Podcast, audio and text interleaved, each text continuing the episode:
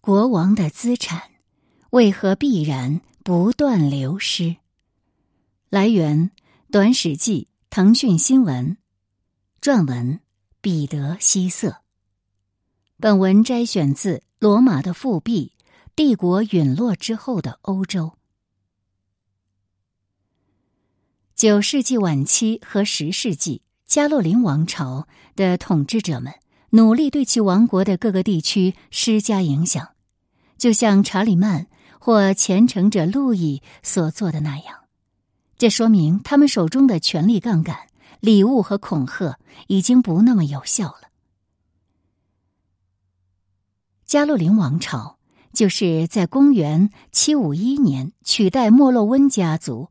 统治法兰克王国的王朝。如果我们将七世纪晚期和八世纪早期的莫洛温王朝国王与其六世纪的先辈进行比较，也会看到类似的情况。这个现象与加洛林王朝的基因退化没有任何关系，而是与中央和地方所控制资产的相对数量的结构性转变有关。根据这个核心因素。来考虑九世纪时查理曼帝国的政治进程，你马上就能明白为什么随着时间的推移，王室往往会失去对各种资产的控制权。首先，将帝国分给多个继承人，相当于马上缩小了统治者与大贵族之间在所持有的关键资产上的差距。这里说的关键资产包括土地。从教会机构或市场取得收入的权利，任命世俗和神职人员重要职位的宝贵权利等。在八四三年的凡尔登条约中，王室的财产被分给了虔诚者路易的三个儿子，这立即大大缩小了他们每一个人与大贵族之间的差距。洛泰尔的土地最终被重新分配。这给日耳曼人路易和秃头查理带来了很大的优势，但是他们也得把土地分给自己的孩子。除了胖子查理短暂的统治时期，查理曼整个帝国的所有财富再也不会落到单独一个加洛林王朝的人手里了。而胖子查理活得不够长，没有活过关键的五到十年。没能使单个统治者独掌财富的局面持续下去，而且我们有充分的理由认为，到了八八五年，无论如何，王室资产的总值已经大幅下降。到了九世纪八十年代，有些大贵族很清楚自己已经基本上可以和加洛林王朝的君主平起平坐了，也有其他人是这样认为的。人们认为，足可称王的不仅有著名的奥多，还有普罗旺斯的博索。显然，这些人如果在权力争夺中获胜，就将接管剩余的王室资产。他们的个人财富肯定不仅仅是接近于君主的财富那么简单。东法兰克王国的情况类似，从九百年前后开始，这里的各个公爵就基本上不可撼动了。与一百年前相比，那里的权贵们看起来更像国王，这是一个明确的迹象，表明大量的资产已经易手。九世纪的政治状况足以解释为什么会发生如此重大的转移。从九世纪二十年代后期开始，至少在两个层面上存在激烈的政治竞争。首先，是在两位或两位以上在位的君主之间存在争夺，其次是在他们和其他潜在的王位觊觎者之间存在争夺，后者通常是他们自己的孩子和旁系亲属。秃头查理似乎吸取了教训，试图限制他留给下一代的政治竞争，但很不幸事与愿违。九世纪七十年代后期，加洛林王朝的死亡盛宴到来之前，总体的政治背景一直是多个加洛林王朝的人争夺军事化地主阶级的支持。没有地主的支持，争夺王位就不可能成功。而权贵忠诚的价格是不固定的。如果你面对的是像征服伦巴第人之后的查理曼那样可怕的人，那不管他给你什么，你都应该感激不尽。而如果对方是一个目前还没有亡国的旁系觊觎者，希望让你支持他发动政变，那你的要价就可以非常高。而一个要面对几个竞争对手还没有坐稳江山的君主，如果想要巩固统治基础，就得付出介于两者之间的代价。九世纪的政治叙事清楚的表明，加洛林家族的成员越来越为恐惧所困。为了避免在修道院度过余生，必须要吸引足够多的忠诚的追随者，为此要付出的政治代价也在上升。在这种情况下，构成权力基石的土地、收入和关键职位的任命权，正以稳定且不断增加的速度从王室手中流失。另外，还有两个因素也推动了事情的发展。首先，法兰克人面临的主要外交问题是维京人的袭击；军事上的主要困难是维京人的行动速度。维京人坐船而来。也经常会运来马匹，或者是在到达后捕获马匹，所以他们行动很快。在加洛林王朝当时的条件下，反击快速袭击是极其困难的。消息首先要经过相当远的距离传送到宫廷，然后再由宫廷发送命令给往往尚未集结的军队，因为贵族地主并非全职军人。他们通常生活在自己的庄园里，因此，一个显而易见的有效策略是将权力移交给受威胁地区一个值得信赖的权贵，因为他距离更近，能够更迅速的组织反应。尤其是秃头查理，面对他领土上的众多河流，他系统的采取了这种合理的措施。一个深得其信任的人是强者罗贝尔。他在卢瓦尔河上拥有重要的指挥权，在八八八年被推为国王的奥多就是他的儿子。受信任权贵的家族有可能通过一代人的服务获得足够的回报，从而在下一代人中产生潜在的篡位者。莫洛温王朝时期的情况也是如此。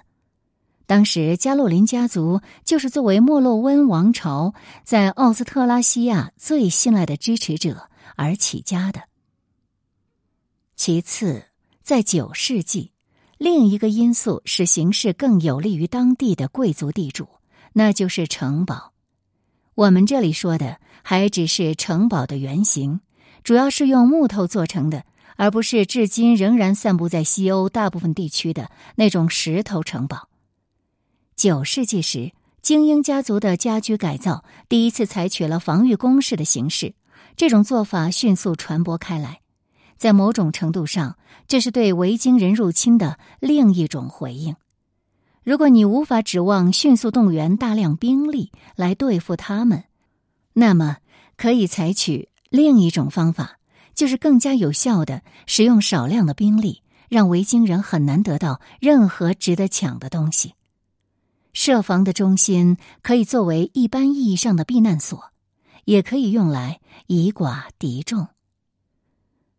秃头查理尤其喜欢各种各样的防御工事，他不仅有普通类型的据点，还在河流关键部位的桥梁设防。然而，一旦权贵们养成这种习惯，并将其推广，恐吓叛逆者就困难了。因为城堡既可以用来抵御维京人，也可以用来抵御国王。老一辈的历史评论者深深相信，中央政府的权力本质上优于地方权贵的权力。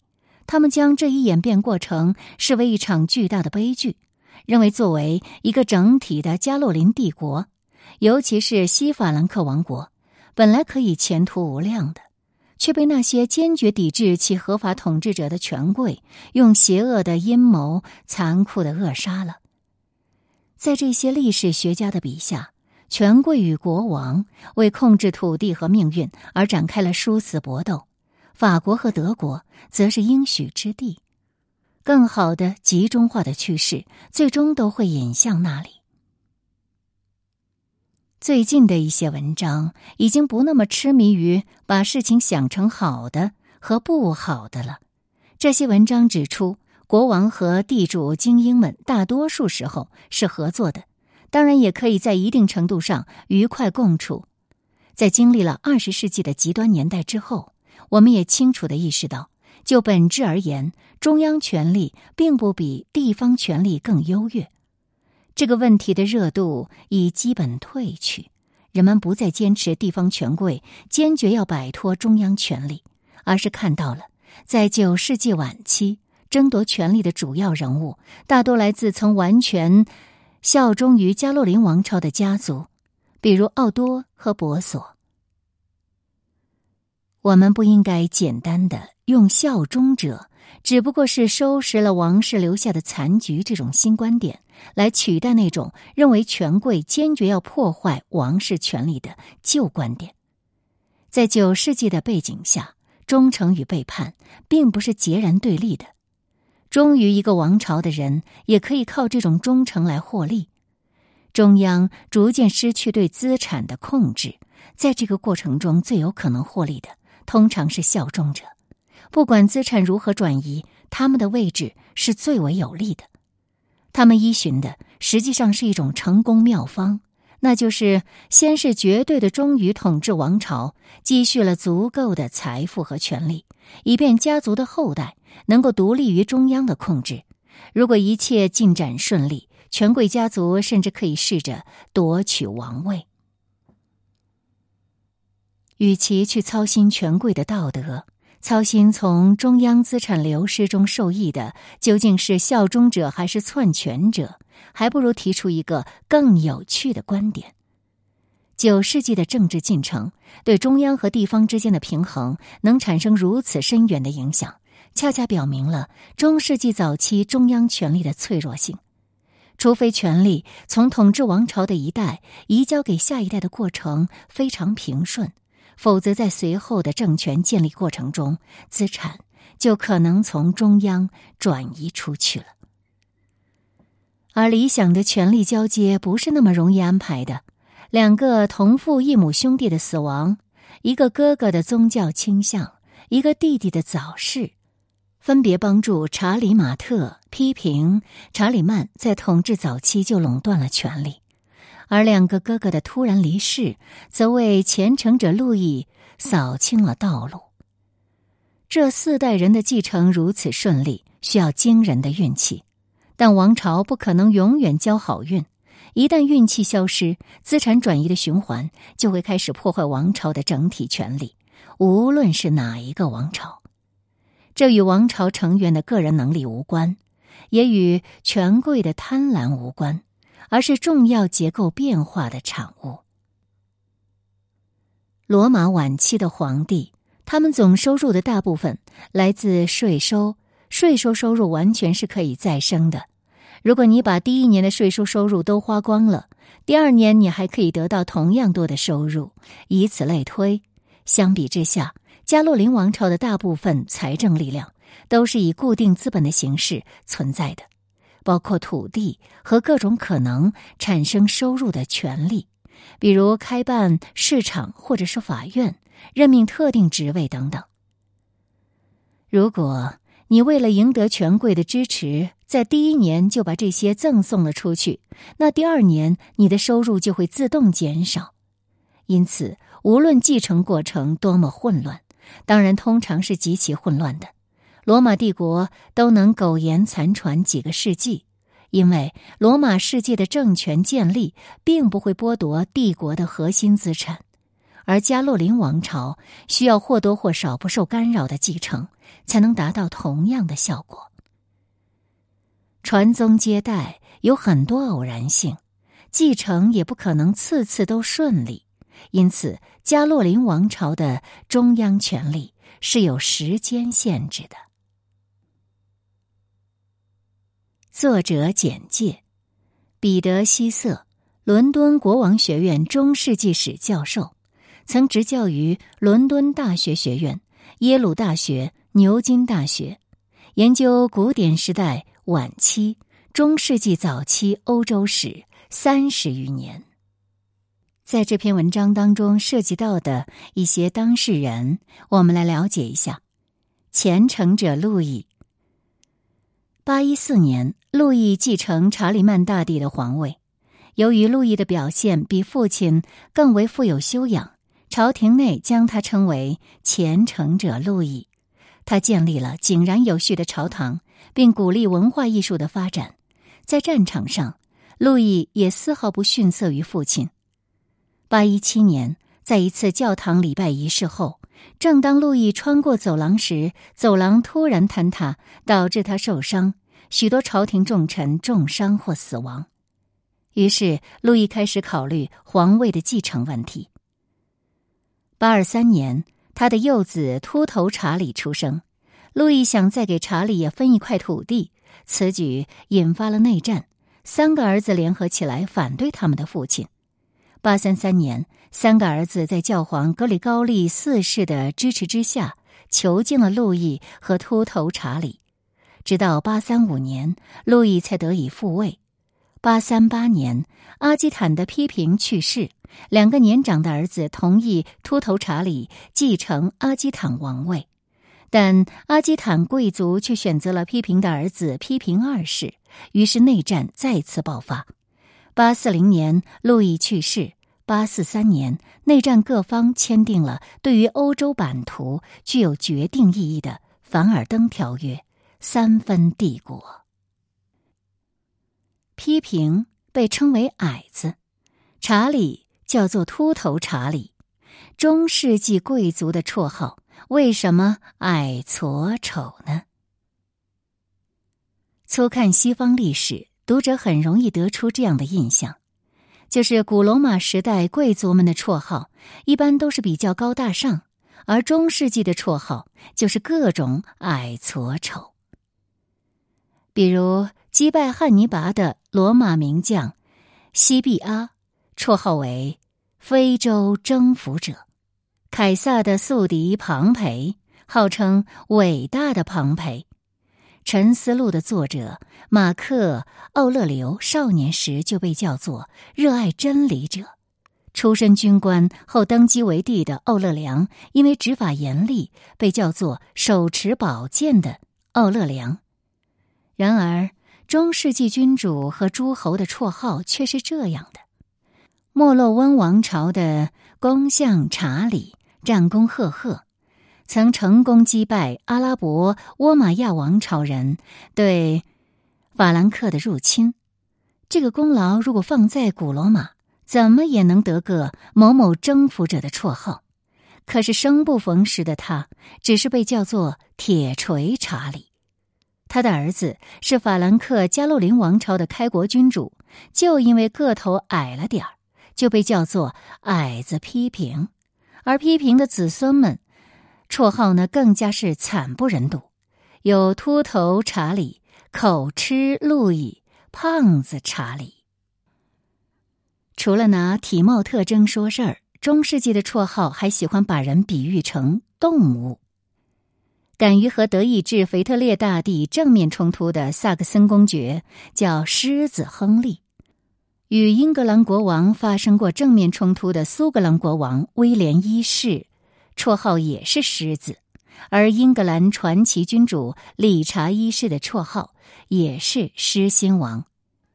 狮子虽然是百兽之王，但毕竟是动物，与古罗马动辄将君王比喻成神相比，这个档次顿时就低了一大截了。那么，以上是否能让我们得出古罗马绰号一定比中世纪高大上的结论呢？如果是造成这个现象的原因，又是什么呢？其实，古罗马并非所有的绰号都那么高大上。罗马贵族的命名极为复杂，分为本名、氏族名、家族名，在有些用法中还会冠以父名和部落名。其中，家族名多取自该家族某位始祖的绰号。这些绰号多产生于罗马文明草创时期，也都是粗糙而接地气的。例如，盖乌斯·尤里乌斯·凯撒，其中凯撒就是家族名，是凯撒先祖的绰号。在迦太基语言中是大象的意思，而其先祖之所以能获得这个绰号，都因为他在布匿战争中面对敌人迦太基恐怖的大象军团，戮力死战，毫不退缩。这个绰号一旦成为了家族名，渐渐就丧失了原来的含义。我们今天看到的那些高大上的绰号，是属于罗马人的荣名，又叫附加名或第四名，是某人因功绩被授予的，本就表示尊崇之意，所以显得高端大气，也就不难理解。另外，随着古罗马文明程度的不断提高，用语和修辞日益精雅，荣名自然就会更加考究了。中世纪那些矮、矬、丑的绰号，也主要集中在这一历史阶段的中前期。这一时期，西欧主要是由大大小小的蛮族，以日耳曼人为主，蛮族王国所统治。与罗马文化相比，蛮族文化原始而粗粝，不具备罗马意义上的文明和精致。历史学家塔西佗在《日耳曼尼亚志》当中呢，曾描述日耳曼人无论首领与战士，都是风俗简朴，不重繁文缛节的。在蛮族王国统治前期，许多君主贵族甚至不识字，这在古罗马是不可想象的。有研究认为，直到九世纪前后的加洛林王朝文化复兴时期，绝大多数的王国的臣民仍是文盲，就算贵族也才达到识字的基础水平。当然，就别指望他们能像凯撒·奥勒留一样写出《高卢战记》《沉思录》这样传唱千古的名篇了。在这种情形下，中世纪贵族间出现那些粗鄙而接地气的绰号，一点儿都不意外。到中世纪晚期，以法国为代表的精雅奢华的宫廷文化渐渐在欧洲涌现，矮矬穷的绰号也随着整个文化语境的变化日益稀少。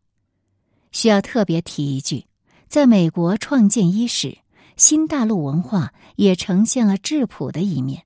当时总统们的绰号也是十分接地气的，例如安德鲁·杰克逊因为强硬而被称为“老山核桃”，而马丁·范布伦因为机变被称为“金德胡克红狐狸”。除了上述原因之外，基督教文化在某种程度上也限制了中世纪贵族绰号往高大上方面的发展。中世纪是信仰的时代，神圣教权与世俗王权之间有着密不可分的联系。宗教文化对整个西欧社会有着举足轻重的影响。法国学者菲利普·内莫曾指出，古罗马时代的克里索斯托、维吉尔、塔西佗等人对古代国王美德的书写，与中世纪圣路易时代人们对国王美德的书写是不一样的。中世纪国王的美德，首先是作为基督徒的美德，而在各美德之中，有一项很重要的是谦逊。不独君王如此，谦逊也是欧洲骑士诸美德当中非常重要的一项。在宗教意义上，谦逊等于在神面前承认自身的有限性，人不能与神等同，荣耀归属于上帝。当然，这也不是要求绰号必须矮矬丑，不过呢，是限制了绰号追求过分的高大霸气，更基本杜绝了拟神的绰号，因为那与宗教的旨趣是相悖的。中世纪中前期的著名君主中，法兰克国王虔诚者路易，英国国王忏悔者爱德华，算是绰号比较好听的。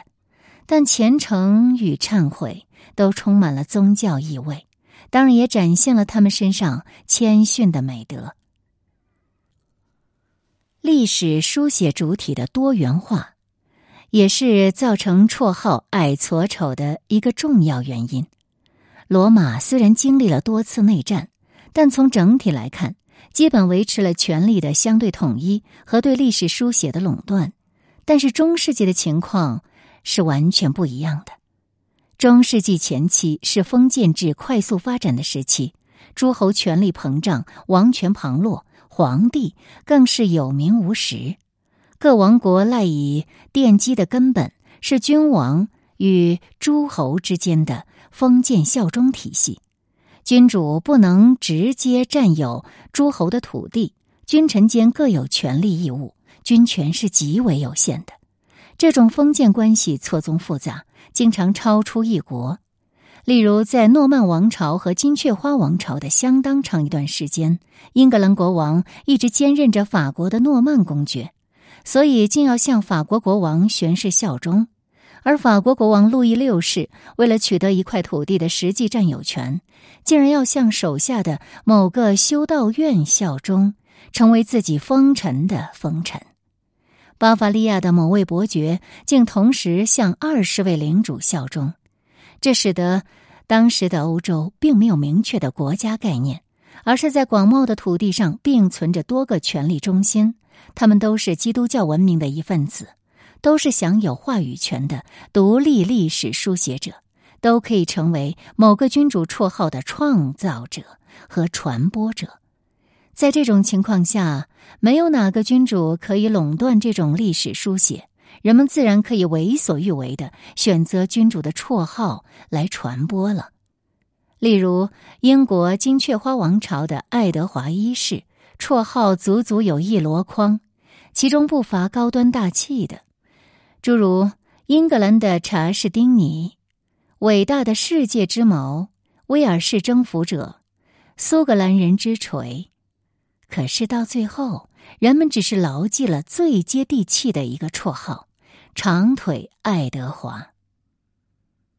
在多个政治主体与权力中心共存的年代，既然君主无法垄断历史话语的书写，那么流传开来的君主绰号就会是最符合流行文化的，而不是最好听的那个了。都铎王朝的亨利八世，教皇授予他“忠实卫道士”之号，而敌对的路德派则叫他“王冠蠢驴”。敌己双方赠予的绰号，俗雅之间判若云泥。但在中世纪后期绝对主义王权兴起之后，如英国的斯图亚特王朝时代和法国的波旁王朝时代，君主威权日盛，国家权力日益集中。君主们的那种接地气的绰号就少之又少了。